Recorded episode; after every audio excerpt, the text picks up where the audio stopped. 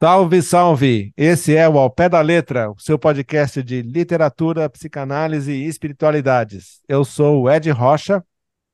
Eu sou o Marson Guedes e hoje nós temos um convidado, o Andrei Mendonça. Ah, o que ele vai se apresentar, mas eu já queria só adiantar que ele é um cabeção, né? É, fica pensando muito e ele tem sólidos conhecimentos de teologia e de filosofia, e a gente achou uma excelente ideia convidar ele para falar para a gente, e ele vai falar de um tema assim. É, bem provocativo, né? Que é a inteligência artificial e o futuro de Deus, né? Agora aí é o problema dele que ele vai se apresentar e depois vai explicar isso aí que, que ele estava querendo dizer com esse título provocativo. Valeu, Marson, valeu, Ed. É, Sim, acho que primeiramente é um prazer estar aqui com vocês, participando do podcast, e é uma honra, me sinto muito feliz de estar aqui com vocês. E, bem, uh, meu nome é Andrei, o Marson já, já fez essa, né, essa, essa pequena introdução. Uh, eu não sei se eu fico pensando tanto, Marson, acho que eu, eu queria ter mais tempo para o ócio, viu? Hoje a gente a gente, é, né, é, no mundo que a gente vive, a gente tem pouco tempo para o ócio criativo, né? A gente fica mais fazendo coisas é, que às vezes nem tem tanto sentido assim. Mas, bem, falando em sentido, eu sou professor, o que talvez para muita gente não faça o menor sentido no mundo de hoje, né? Especialmente falando de IA, talvez uma das profissões que se pense, né, quando a gente fala de inteligência artificial, é, a ser substituída é a profissão de professor. Né? Você vai ter os conteúdos lá e tal, então é só acessar. Mas a gente sabe que, de certa forma, pelo menos por um tempo, é, ah, talvez não seja exatamente assim. Né? Minha, minha formação, eu sou, é, eu sou comunicólogo de formação, né? comunicação social. Ah, depois eu enfim, fui para os estudos de teologia, depois filosofia da religião, enfim, hoje eu sou professor na SPM, eu ministro várias disciplinas lá, uh, e a ideia é a gente conversar um pouco sobre, sobre tecnologia e como isso influencia na percepção do divino, do sagrado é, e da própria religião. Manda bala. Ah, então, é, primeiro, assim, para só para conceituar, né, essa, essa mania, né, de conceituar que a filosofia tem, né, tudo tem que tudo tem que estar tá conceituado.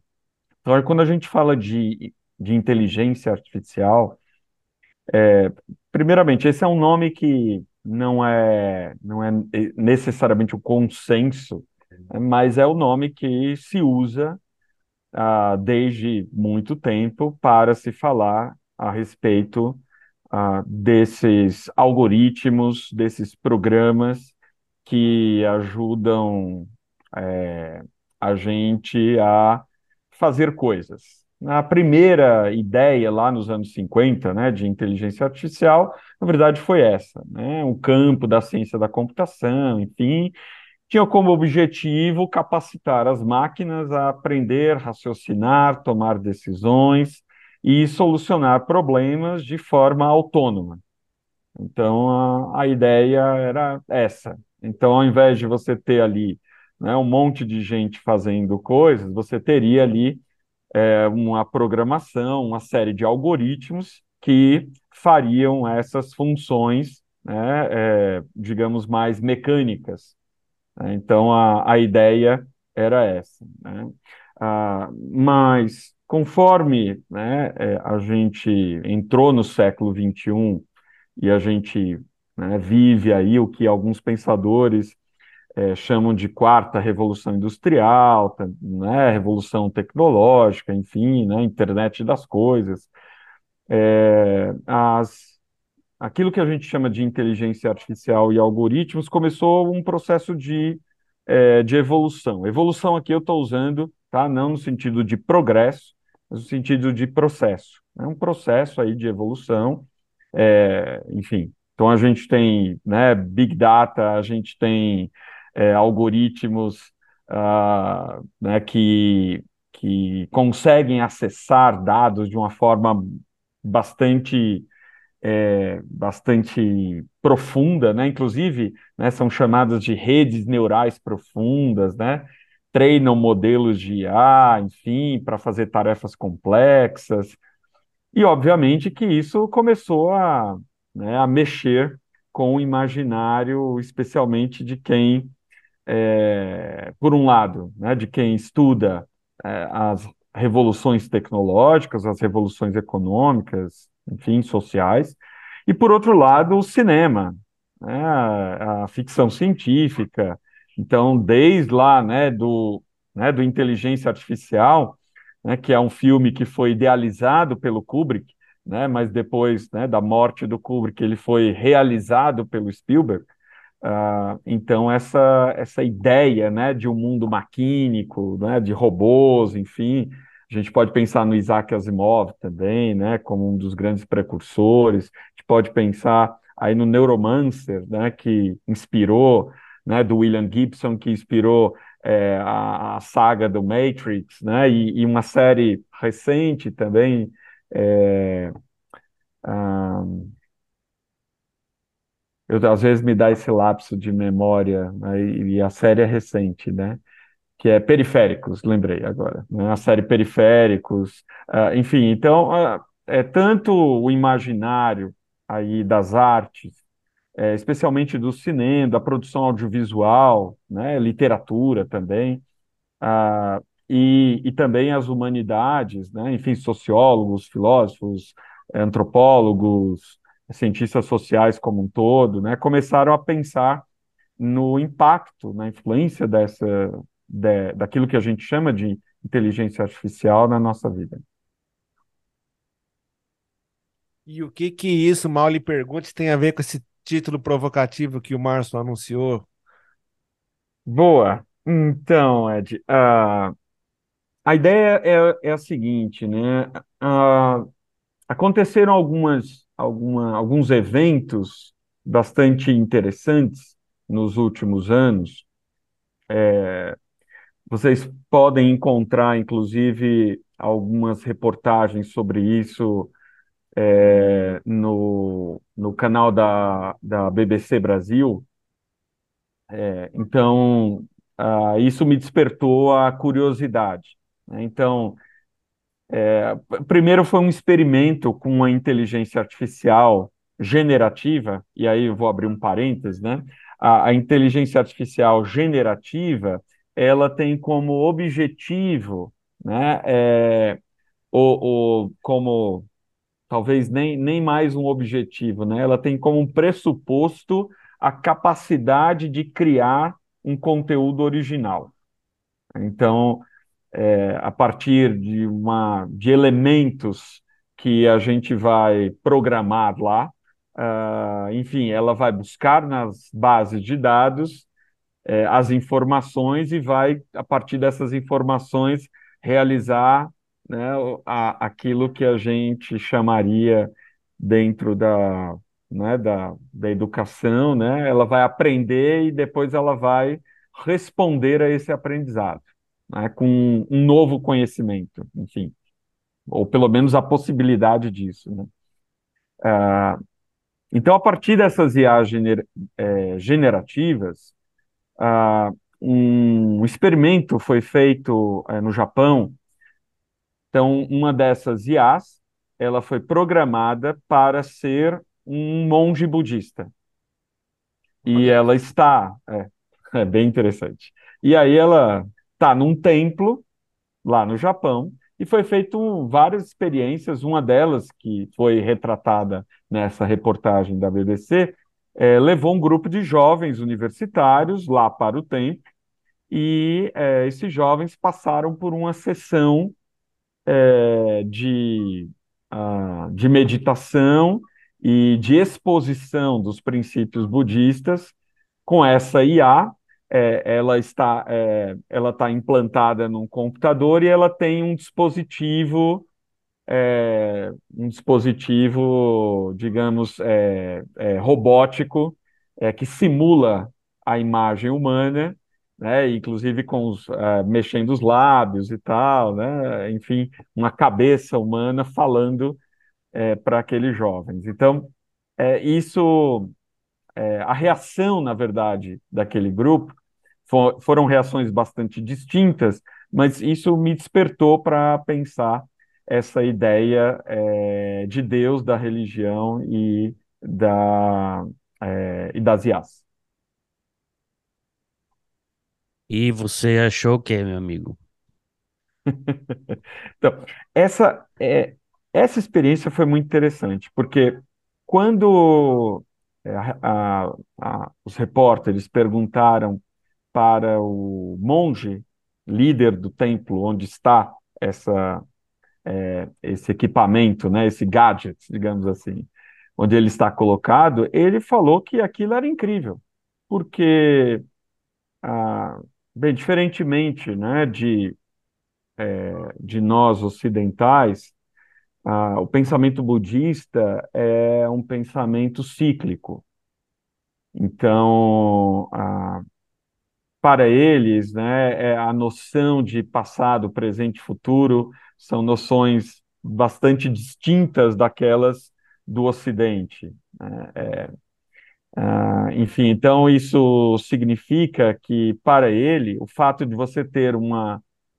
É, um, vamos colocar assim, né, na, no, nos nossos termos, você ter um ser que não morre e que passará os ensinamentos mesmo após a morte dele, isso eu estou lembrando das palavras dele, torna o, o princípio budista é perfeito, porque você não depende mais do monge que vai né, envelhecer, que vai morrer e outro que vai é, é, aprender, ter todo o trabalho né, de aprendizagem e tal, para que os ensinos, é, os ensinamentos né, do, uh, de Buda sejam passados. Você tem ali uma persona é, que, enquanto estiver alimentada por energia, ela pode fazer isso ad infinito, é, sem, né, sem se cansar, sem, enfim, é, né, e, e numa velocidade é, e num nível de aprendizagem que é infinitamente maior do que do que o nosso humano. Isso me chamou muita atenção. É, é, eu eu vi algumas coisas que, que eu acho bobas demais quando começaram com esse, quando lançaram o chat GPT aí pra galera usar, né? E uhum. a pergunta é assim, o cara pergunta, você é mais inteligente do que eu? a pergunta isso para para inteligência artificial, né?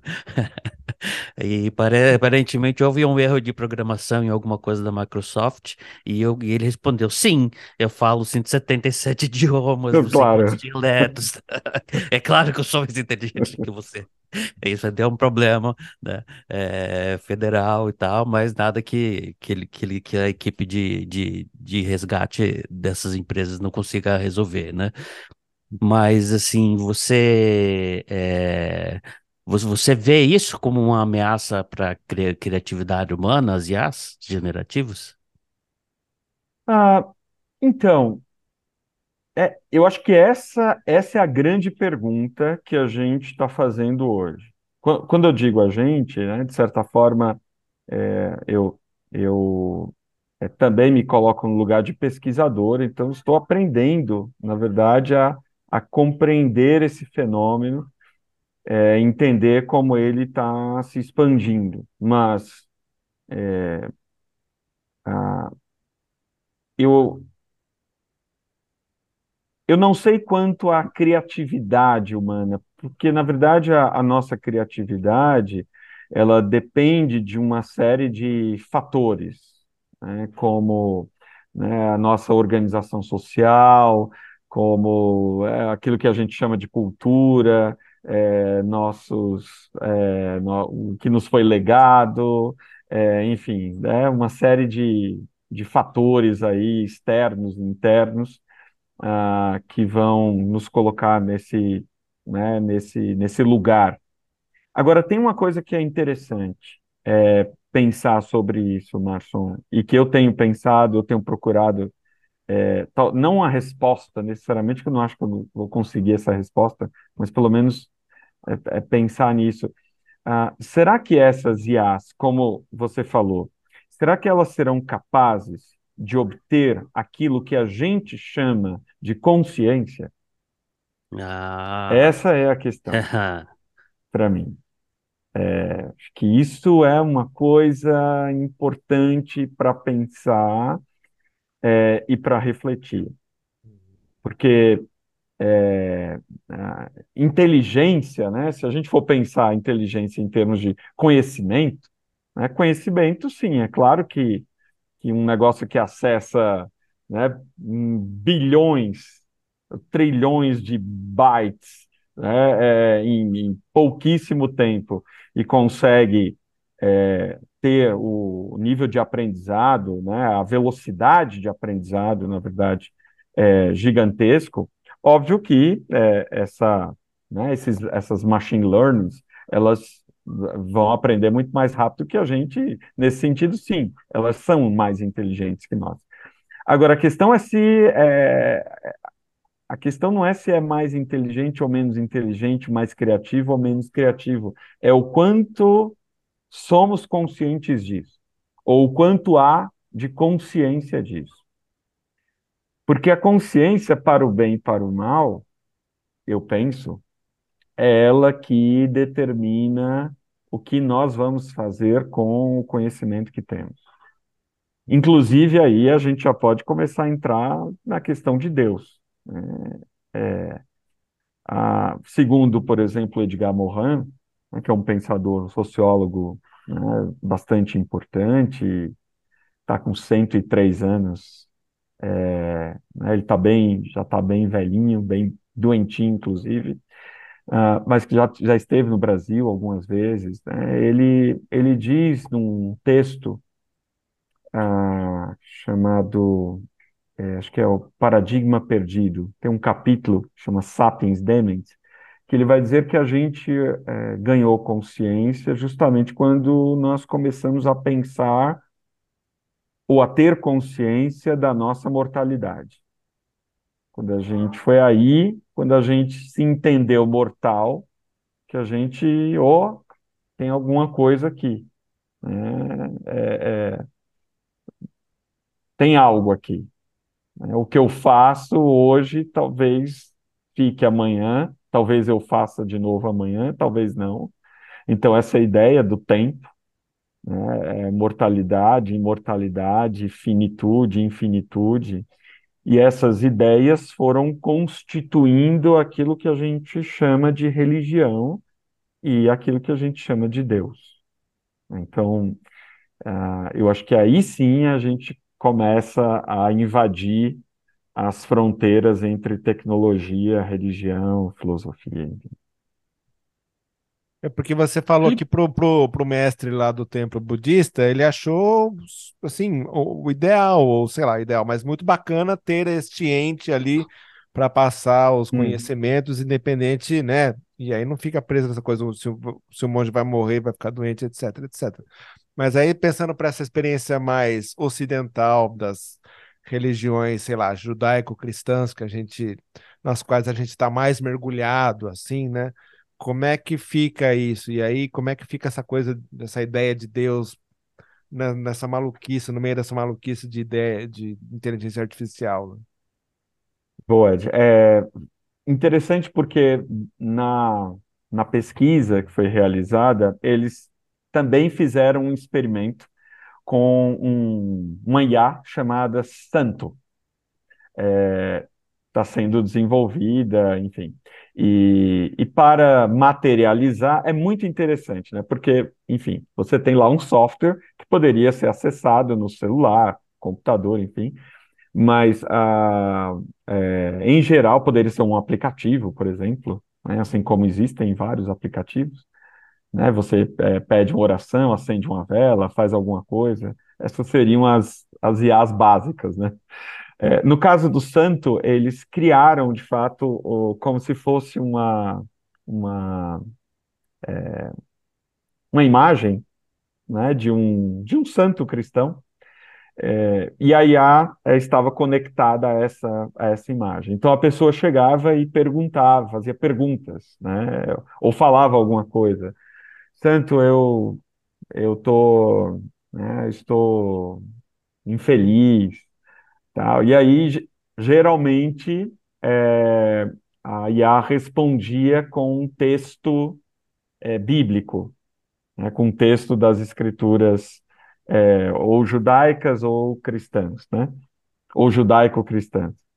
É, e, e, e aí foi muito interessante, porque quando o padre da paróquia onde foi feito o experimento foi entrevistado, é, a reação dele foi bastante distinta do monge budista, porque ele disse: não, é, a IA pode até ser um benefício, enfim, mas ela jamais substituirá o sacerdote, porque ela jamais poderá administrar um sacramento, por exemplo, fazer realizar um casamento, um batismo, enfim, porque daí você precisaria ali do sacerdote, né? ou seja, essa figura é, de mediação entre o sagrado e o profano, ou entre né, o divino e o humano. Ah, então, nesse sentido, é interessante, porque se para, pelo menos, aquela linha do budismo, existem muitas, pode ser que em outras linhas não seja assim, Sim. né? Mas se, se para aquele monge estava é, tudo bem, porque na verdade o que importa é o ensinamento, é, para o padre, é, assim como para um rabino, que também foi, foi entrevistado, essa experiência é uma experiência ainda, digamos, é, é não minimamente ambivalente. Ela pode ter alguns benefícios, mas ela jamais poderia substituir a figura humana, é, tendo em vista é, uma certa dignidade que a, as religiões é, teístas, né, especialmente é, as ocidentais, ou de tradição judaica, islâmico-cristã, é, dão ao ser humano como sendo criado por Deus de uma forma especial, né, possuindo uma alma, possuindo né, um espírito, possuindo aí uma centelha divina, seja lá né, o, que, o que as pessoas chamem. É, e isso a máquina não poderia ter. Então, essa distinção, é, eu acho que ela, com, ela será tema de muitas discussões e ainda, e ainda nos levará por muitos caminhos, muitas possibilidades.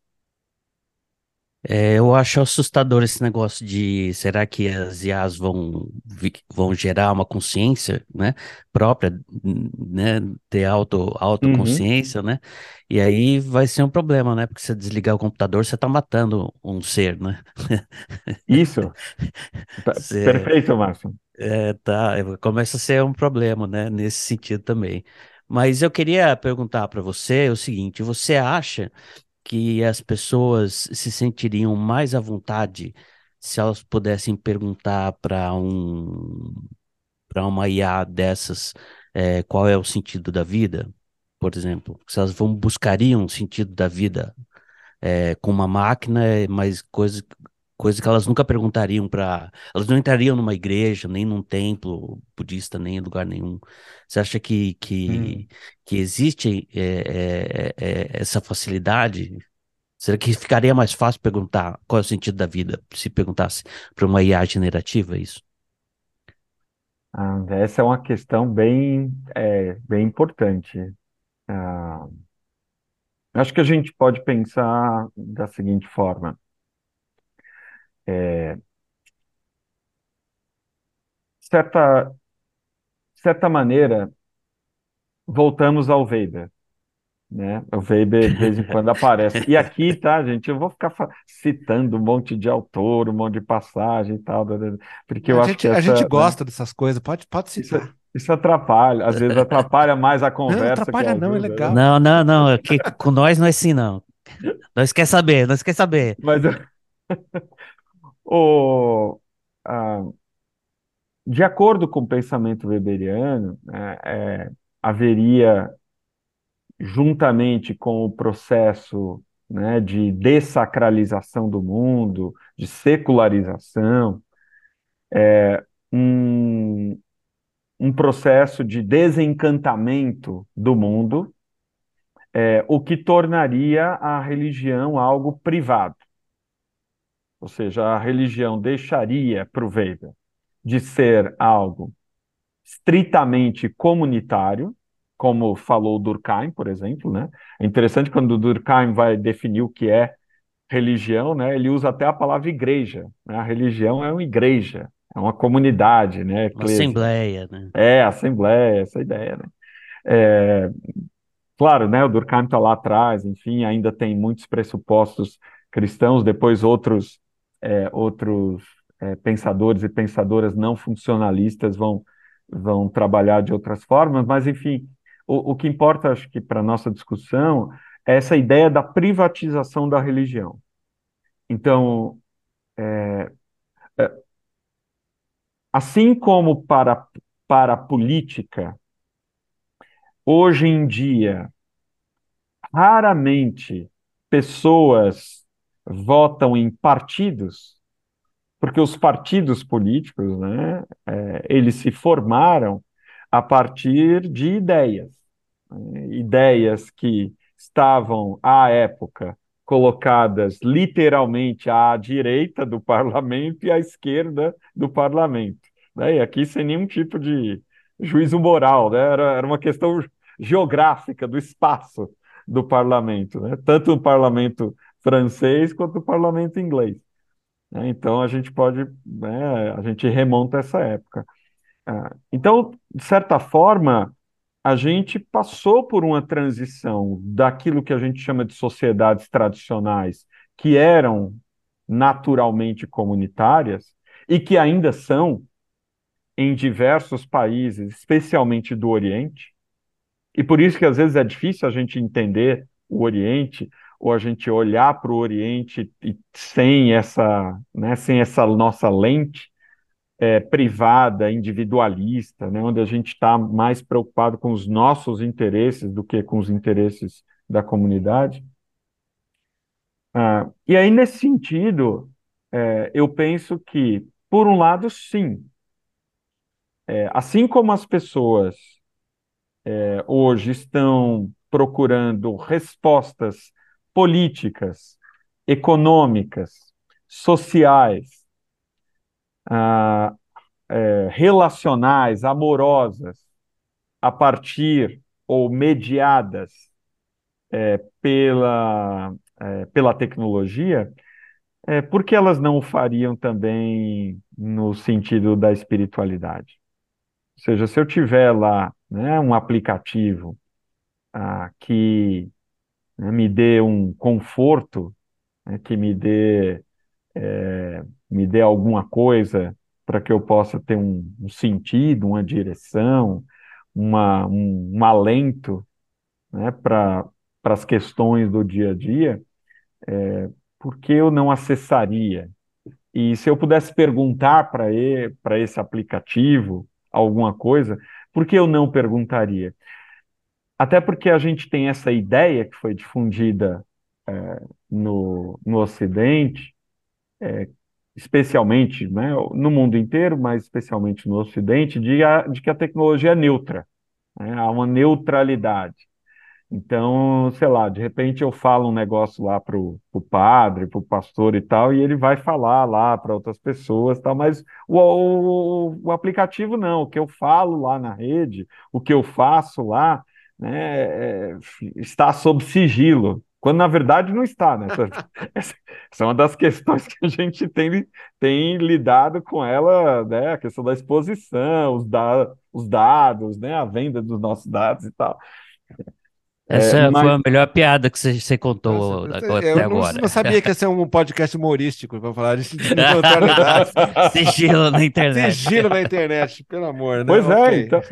mas é muito interessante como as pessoas acreditam nisso, né? É, tanto que é, a exposição que, é, que as pessoas realizam de si mesmas, e aqui eu não estou falando, tá, gente, de, de exposição no sentido da, daquelas figuras é, midiáticas, tá? ou que fazem isso para ganhar dinheiro. Não estou falando do influencer ou de quem faz sexo no OnlyFans e tal para ganhar dinheiro. Estou falando da exposição mesmo do indivíduo, aquilo que, que né, é, sai da fronteira né, do privado, das quatro paredes, e a pessoa simplesmente coloca isso, manda para alguém, né, ou, ou, ou coloca num grupo de pessoas, enfim. Então, existe uma confiança ainda muito grande é, nessa, nessa ideia de neutralidade ou de proteção da tecnologia. E, e aí eu penso que isso é um agravante quando a gente fala a respeito de, é, do, do uso dessas IAs genera, é, generativas para se criar, por exemplo, uma nova religião, ou um tipo de espiritualidade, ou um tipo de de culto, né? Mas, enfim. E, e que você acha que, tipo assim, já está rolando?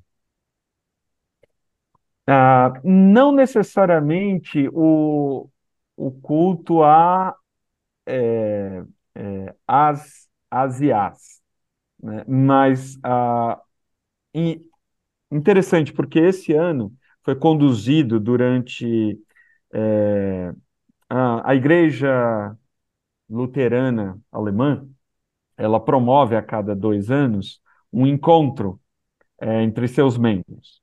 E nesse ano, na abertura do encontro, um filósofo e, e teólogo alemão conduziu uma experiência é, onde ele pediu para o chat GPT, é, ele deu lá né, os comandos, obviamente, né, o chat GPT, assim como outras IAs generativas, elas precisam que você saiba como fazer a pergunta. Senão a resposta sai completamente né, truncada. Então, a partir de uma série de comandos, onde ele usou o chat GPT, mas usou outras IAs também é, para a criação, inclusive, de personas virtuais, é, conduziram um culto protestante, inclusive com o sermão, as orações, os textos, a bênção final. É, e essa experiência gerou uma, uma série de, enfim, de, de questões, é, tanto por parte do público que assistia, quanto por parte dos clero, né, do clero que estava também ali né, na, na audiência. É, então é, é muito interessante como isso já está né, é, é, digamos assim, está é, mais próximo do que o que a gente possa imaginar. Olha, eu vou gastar um pouco aqui da, da minha parca teologia. Teoricamente, no sentido bíblico né, da, da coisa, uh, Deus criou o homem à sua imagem e semelhança, hum. certo? E a briga de Deus que ele é deixado de lado por causa de outros deuses, né? Uhum. Baal, é, Camus, é, sei lá, vários, vários que, que aparecem, pelo menos no texto bíblico, né? E, e, que, e que a ideia é, é, na verdade, esses deuses foram criados à imagem e semelhança do homem. Uhum. Então, foi o homem que gerou isso, entendeu? Então, será que a gente poderia falar desse jeito? É, que essas IAs são a imagem e semelhança do ser humano? e que talvez elas virem um dragão que gere uma outra coisa completamente diferente, né, e engol para engolir a gente. Não sei se, não sei se eu é, expliquei, se eu, se eu... Sim. É, eu, eu, eu, vou pedir licença para responder de duas, em duas partes, assim. Primeiro, eu queria falar um pouco sobre essa a ideia de Deus. Né? É, aqui eu, eu não, não, não vou discutir é aquela famosa pergunta, né? Deus existe e tal, porque, enfim, né? É, ah, socialmente, Deus é um fato. Historicamente, Deus é um fato. Não, não existe essa questão se ele existe ou não. Ele é um fato social. Está okay. posto. Está posto. Não está em discussão aqui né, a existência ou não dele. É, o, o que a gente pode discutir, eu penso, é como esse fato social, como esse conceito, como essa ideia de Deus, ela se manifesta historicamente e na experiência humana, né, que a gente vai chamar historicamente de religião, na experiência humana de espiritualidade. Né? A gente pode distinguir essas duas coisas. Então, eu gosto de pensar sempre assim, que Deus ele pode é, tem uma certa dualidade né, no divino. Ao mesmo tempo, Deus é uma presença, mas também é uma ausência. É, e essas duas coisas são intercambiáveis. Ele é uma presença da ausência e uma ausência da presença. Mas em, em que sentido, né? É, ele é a ausência da presença quando a gente concebe, por exemplo, a ideia de transcendência, né, ou de sagrado, porque essas ideias elas estão envoltas na nossa memória. Elas estão circunscritas aqui. Então, mesmo quando a gente fala de transcendência, daquilo que transcende o ser humano, a gente está falando de algo historicamente, mentalmente, que está na nossa memória, a nossa lembrança. Como você acabou de citar, né, o texto, o texto bíblico. O texto bíblico ele está na nossa memória, porque esse texto foi passado né, de forma oral, depois na forma escrita, até chegar a gente. Ah, então, essa noção que a gente tem de Deus né, é uma noção que parte é, dessa ideia. É, e aí eu vou, vou né, talvez aqui ser um pouco, não sei se você é indelicado, talvez com algumas pessoas, mas a ideia não é essa, tá?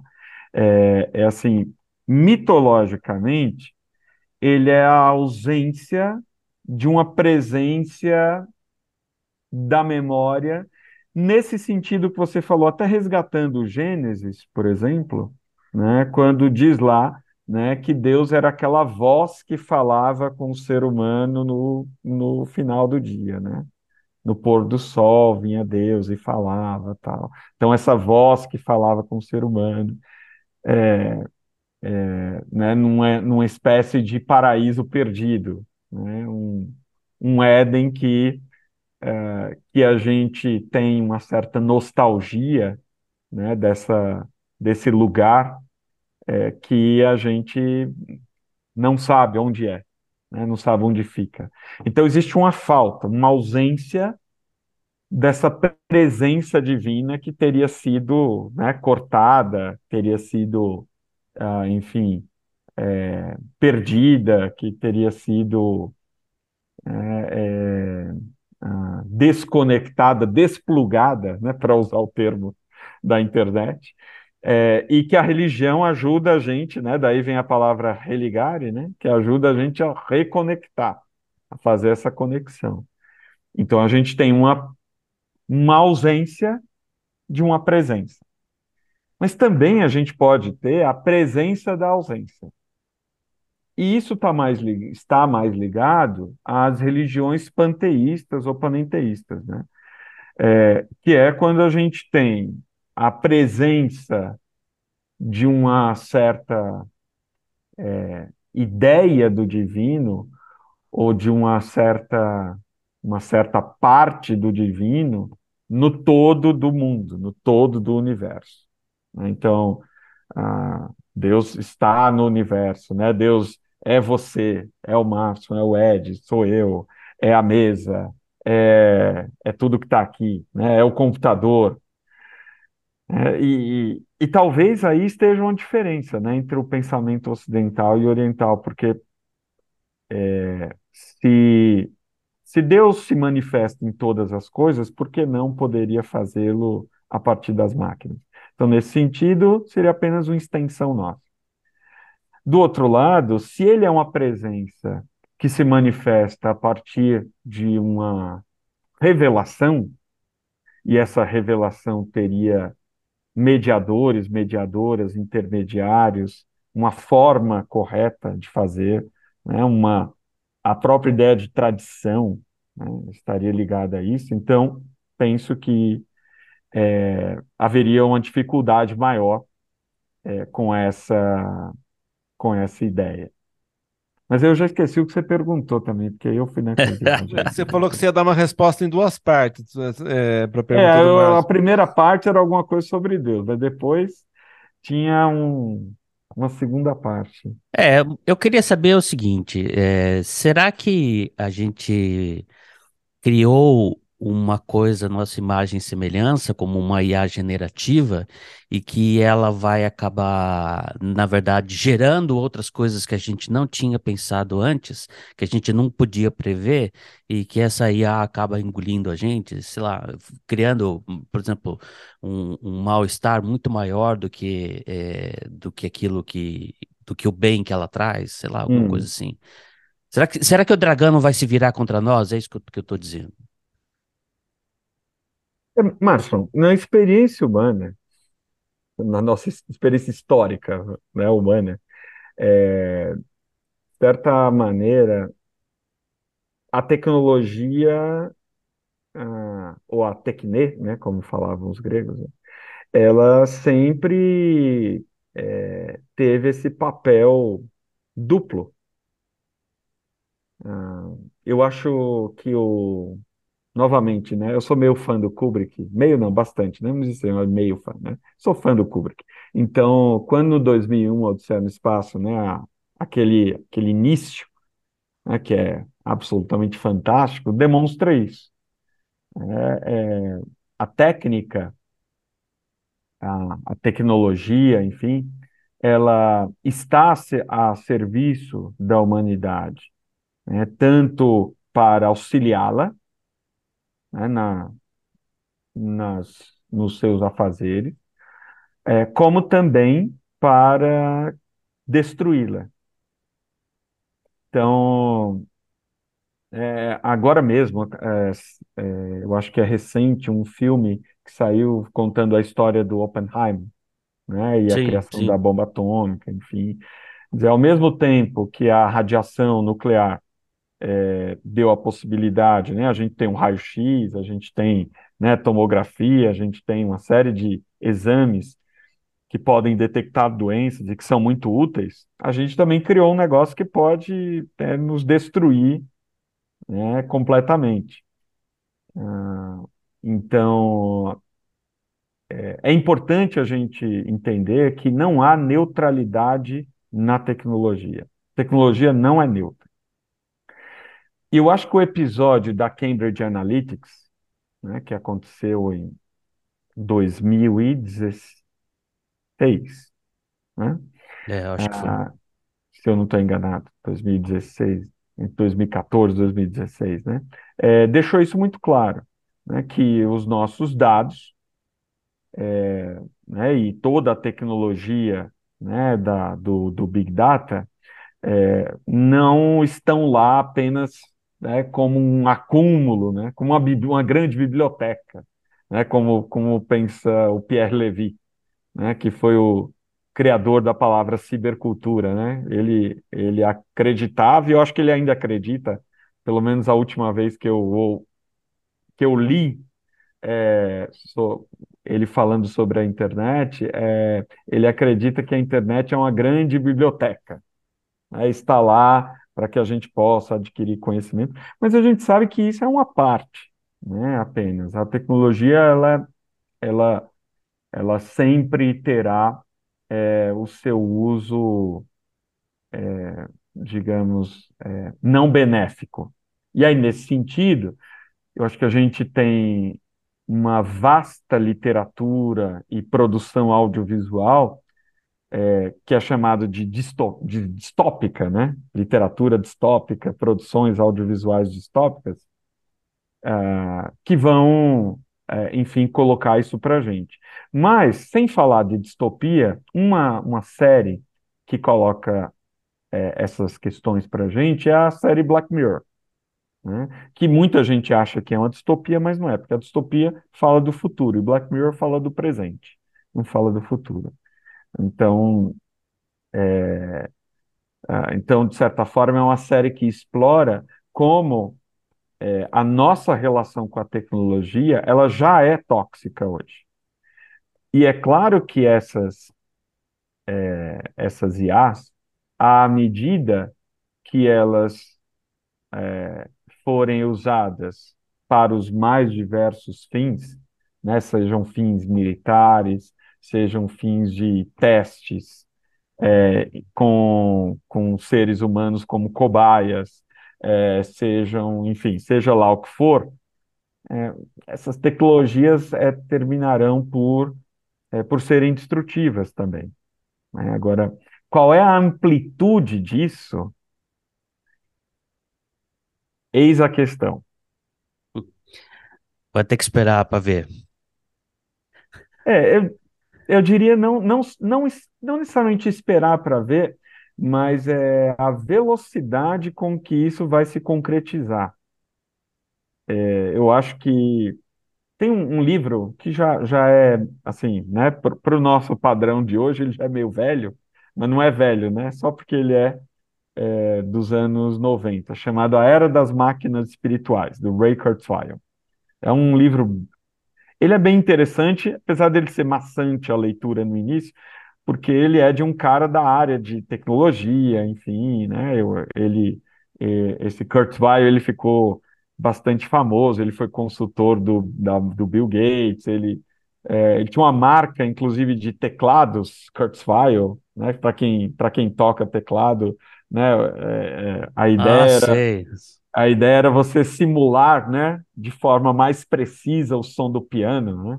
Então, você, enfim, você é, uma série de questões aí. E o, e o Kurzweil, ele escreveu esse livro, na verdade, para falar que, que sim, que é, é, não, há, não há nenhum problema, não, não existe essa dualidade, assim, Deus é, nos criou a imagem e semelhança, e, mas, de certa forma, também nós criamos Deus à nossa imagem e semelhança. Porque, é, de certa forma, quando Deus fala com a gente, a gente não fica calado, a gente responde. E essa resposta já cria uma imagem do divino. Acho que isso ficou muito claro nesse episódio que está meio borbulhando agora na internet aí, de um pastor aí que falou, né, é, em solo americano, é, para tentar fugir né, das nossas leis, é, que, na verdade, é, o mundo hoje é meio Sodoma e Gomorra, alguma coisa assim, que Deus já disse que não ia botar fogo mais, ou qualquer coisa do tipo, tal, mas que a gente tem que fazer e que a gente tem que matar né, a população LGBTQIA+, então, enfim, né, tem tá, tá rolando isso bastante, né? Acho que isso é recente, aconteceu, sei lá, esse final de semana. Na verdade, é, acho que agora, né, a gente teve o mês do orgulho LGBTQIA+, e, e, e acho que esse pastor, ele veio, né, numa, vem numa onda de ataques, né, a, a essa comunidade. Então, assim como as redes sociais, elas potencializaram a visibilidade dos grupos LGBTQIA+, também poten potencializam discurso de ódio. Então aí a gente, a gente percebe que no final das contas, né, é, a tecnologia é uma espada, é um machado, digamos assim. Agora, se a gente vai utilizar isso para construir nossa casa ou para a gente se matar uns aos outros, né, é, ou na verdade, talvez a metáfora foi errada, né? Talvez seja, né, seja uma, é, uma lança, né, que alguém usa para pescar um peixe e se alimentar, ou você pode ferir o outro. É, então, ela vai ter sempre essa característica, como todo, tudo que é técnico, tudo que é da tecnológico. Então, Ed? é, e aí, eh, diante de tudo isso que você está falando, eu vou tentar fazer uma pergunta para voltar no começo, ao texto provocativo das, do nosso podcast de hoje. No meio desse embrólio todo, qual que é o futuro de Deus? Ah, então, é, se a gente pensar Deus como uma narrativa, Deus é uma narrativa. E aí a gente pode ir para o Jack Miles, né, é, que escreveu brilhantemente né, os livros, né, aquele Cristo, uma crise na vida de Deus, né, enfim, Deus, uma biografia, é, uma biografia sobre Deus. Ah, é, se as IAs, elas estão e serão capazes de criar conteúdos originais, e a gente pode substituir a palavra conteúdo por narrativa, o futuro de Deus depende ou dependerá dessas novas narrativas. E poderão, em grande medida, substituir as antigas narrativas sobre Deus. Então, não é que eu pense como. É, porque eu acho essa forma de pensar bastante, bastante duvidosa e, e, e tem uma certa ingenuidade. Como lá no século XIX, né, é, é, havia essa ideia né, de que no futuro a tecnologia ia responder tudo e a gente não precisaria mais da religião, da filosofia tal. Talvez seja um pouco de, de né, de, de, esperança, né? A minha esperança é que isso não aconteça. Mas, enfim, né, eu, eu acho que uma, é, há uma certa ingenuidade em pensar no fim da religião. Ah, mas, certamente, no fim da religião, como a gente a conhece, sim. Um dos sinais que isso está acontecendo é o avanço do fundamentalismo. Então é muito interessante que, historicamente, toda vez que a religião começa a perder espaço, você tem um avanço de movimentos fundamentalistas para tentar né, resgatar o espaço, reconquistar, hum. né, é, colocar as, recolocar as fronteiras, se reposicionar. Então, se foi assim, né, grosso modo, há 100 anos atrás, né, com, com toda a questão do, né, da, da, teologia chamada de liberal, na verdade, né, quem chamou a teologia de liberal foram, foram os fundamentalistas, né, da, da teologia produzida na Alemanha, né, é, enfim, a partir né, de uma, de uma, é, de uma transdisciplinaridade, né, entendendo o texto como literatura, né, fazendo pesquisa arqueológica, histórica, filológica, enfim. É, então você teve um movimento muito forte contra isso e que gerou né, aquilo que a gente tem até hoje nos Estados Unidos, o Bible Belt, gerou é, está gerando todo esse é, esse fundamentalismo aqui no Brasil e em tantos outros lugares do mundo.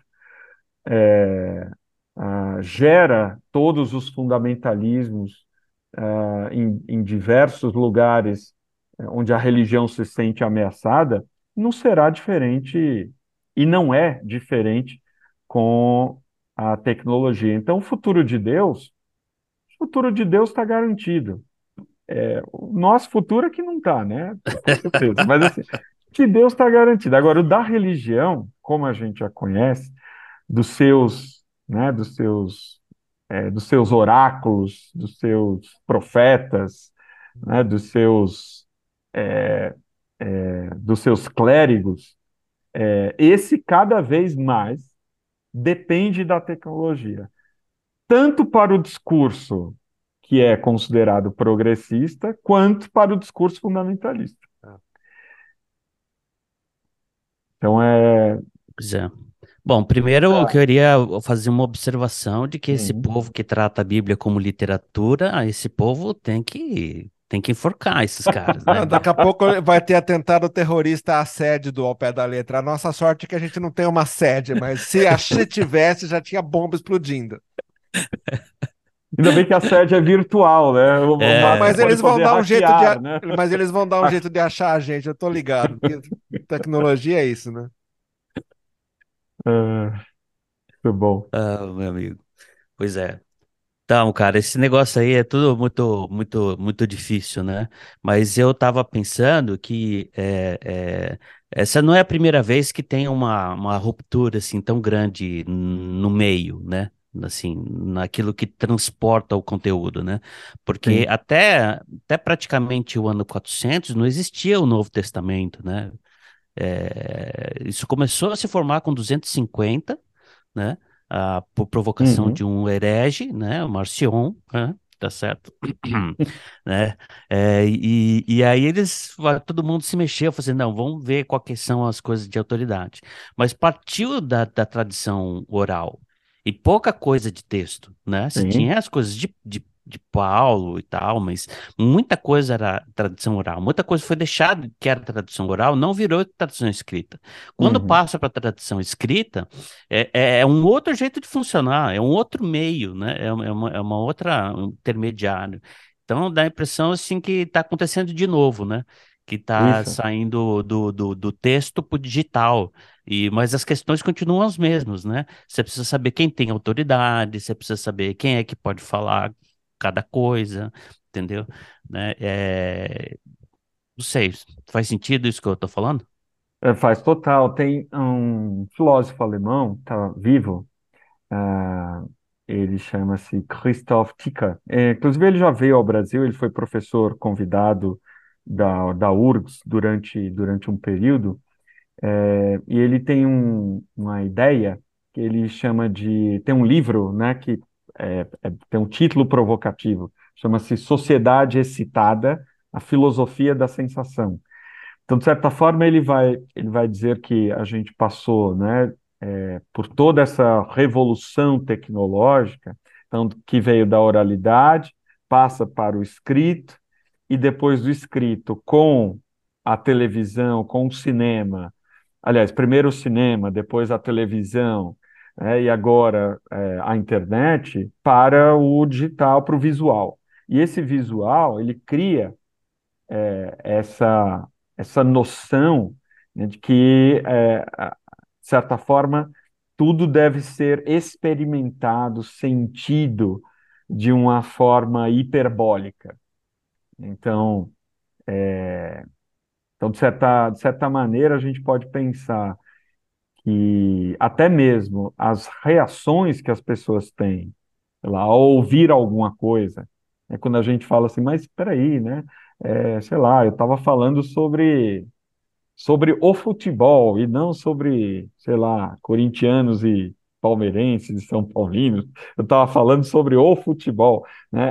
É, é, a gente tem visto na educação essa é uma questão, uma certa ansiedade, incapacidade de abstração, porque as pessoas estão né, muito conectadas a essa coisa da sensação e a uma ligação com é, essa sensação e algo que é imediato, concreto, é, sem a capacidade de abstrair. Acho que nesse sentido é, é, você tem toda a razão ao falar que a gente está numa transição, né, aquilo que o Bauman, né, e outros pensadores chamavam de interregno, né? A gente está aí vivendo, né, entre o, o reino aí da literatura para o reino do visual. E, e certamente isso, isso muda nossa concepção de mundo e certamente muda a concepção de Deus. Então não há lugar. É interessante, né? Porque o protestantismo, quando ele nasce, só fazendo um parênteses, né? Ele nasce bastante iconoclasta, né? Em algumas, em alguns dos seus âmbitos, né? Não em todos, mas e, e teve seus momentos iconoclásticos também, mas também o cristianismo teve esses momentos, não foi só o protestantismo. Mas hoje é, é, é tão interessante, né, que é, raramente alguém vai falar contra a imagem, né? Ah, não, não, não podem usar imagem, porque imagem é tudo tu- Hum, tudo hoje, né? As transmissões, enfim, né? É, essa, né? O, o, o fato de que, né? As personalidades é, são conhecidas, suas, sua fala, é, seus rostos são reconhecidos, é, tem a ver justamente com a imagem, né? Então, é, a ideia do não farás imagem né, talvez a gente possa ir lá para o Kieslowski, né, no, no Decálogo, e tentar reentender, reinterpretar né, como, como a gente poderia pensar a ideia de não fará as imagens, porque né, a gente vive numa sociedade imagética. Muito Dá bom. tempo de fazer mais uma pergunta ainda? Faz lá, eu deixo, vai lá. É, então tá bom. É, eu vou mudar assim o curso aqui, porque assim é, perguntar uma coisa diferente. Eu, eu gosto muito de uma artista, é, não sei se ela é americana ou não, que chama Loish, L-O-I-S-H. Ela tem uns desenhos maravilhosos e ela migrou do, do, do papel e lápis e, e, e sei lá, e lápis de hum. cor, das tintas e foi para o digital. Então ela desenha já no digital, né? Ou ela desenha no lápis, digitaliza, põe lá no, no software deles lá e, e, e pinta tudo no, no, digital, né? E ela estava reclamando no, na conta do Instagram dela, eu acho que com razão, de que as imagens de IA, né, da, de, que são uhum. geradas por, por, por, elas são um, um compilado de um trilhão de outras imagens, né? é, que você pode ir refazendo até ficar do jeito que você quer. Você, você dá o comando que te interessa uhum. mais, né? É, e, e, isso acabou com o autor, né? Então, o cara que ficou 10 horas desenhando e pintando um, uma ilustração, esse cara, em um pento segundo, perdeu tudo que ele fez, né? Porque ele vai ser usado como input, né? Para um trabalho de uma outra pessoa uhum. que sabe usar IA. É. Né? É, você acha que a gente está entrando num mundo em que não existe mais autores? Uau, boa pergunta. O problema das boas perguntas é que, em geral, elas têm péssimas respostas, né? É, quando a gente dá uma resposta. Eu penso que isso é, tem tem uma conexão bastante interessante ou possível, tá? Por isso interessante, é, com a ideia, é, é uma ideia de um, um jovem pensador chamado Nick Snirchek, é, que tem uma tese de doutorado dele, foi sobre o capitalismo de plataforma.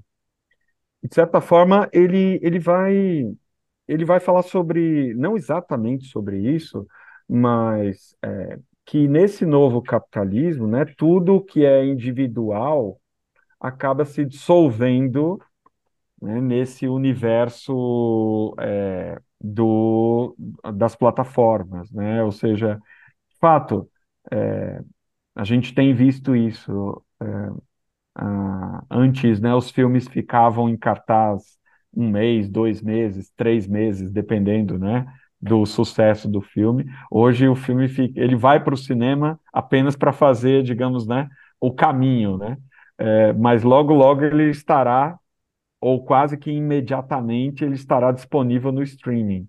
E então essa ideia né, de autoria, de originalidade, eu penso que é, é a não ser é, daquilo que, digamos, já possui ou possuirá uma certa autoridade em termos artísticos, o que também é um problema, né? Porque hoje quem, é, quem tem autoridade para dizer o que é arte, ou o que é arte e o que não é arte, também isso é uma questão.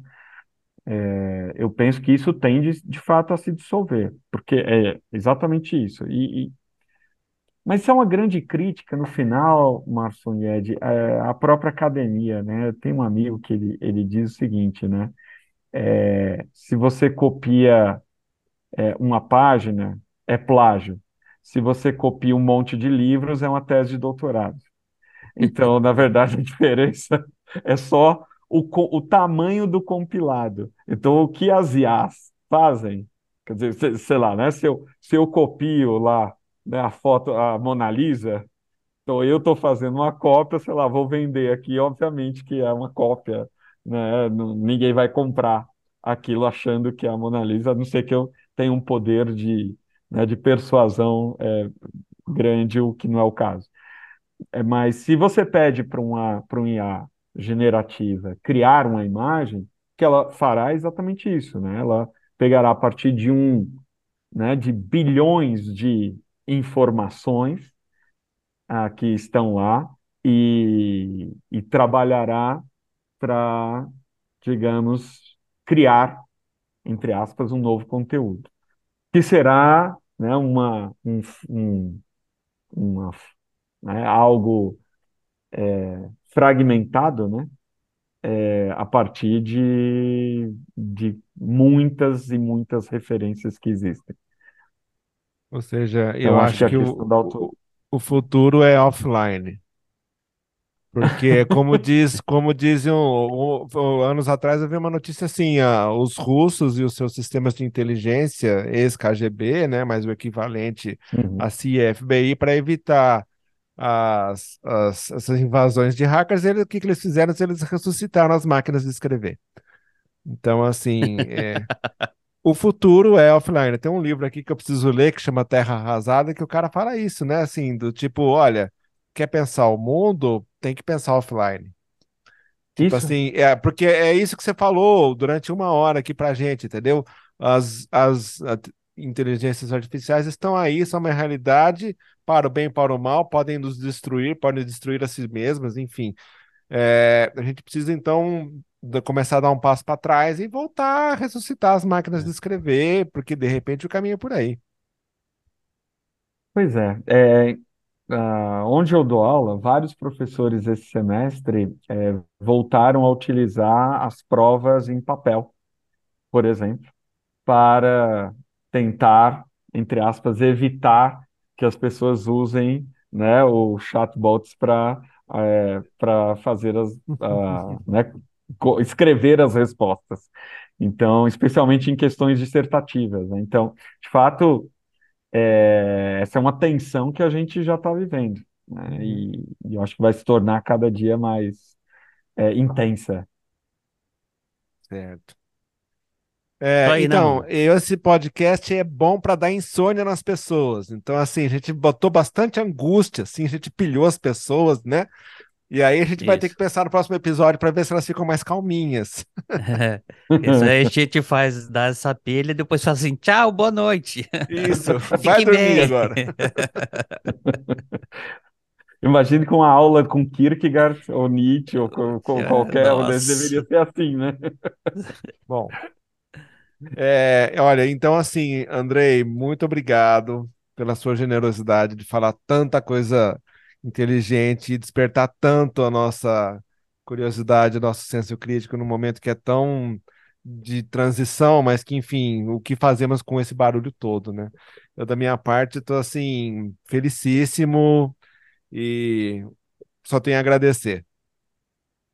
É isso aí, também tenho a agradecer, né? Que eu, que eu postei minha, minha, minha pequena reputação nessa entrevista de hoje, nessa conversa de hoje, mas eu acho que eu, que eu, que eu ganhei. Eu postei dobrado, né? Mas eu acho que eu ganhei. Andrei, obrigado, viu, cara? Foi muito, muito bom. Valeu, Márcio, Ed, muito obrigado. Eu, nossa, eu agradeço demais vocês pelo espaço, pela oportunidade e é, espero que, que, de fato, a gente possa uh, refletir sobre essas questões né, e, e pensar que mundo a gente quer é, para deixar como legado, né, é, para os nossos, enfim, para as nossas gerações futuras que virão. É isso. Isso aí. Faça o seu tchau aí, Ed. Então, um abraço, até a próxima, valeu. Promoção para mocinha. Tchau.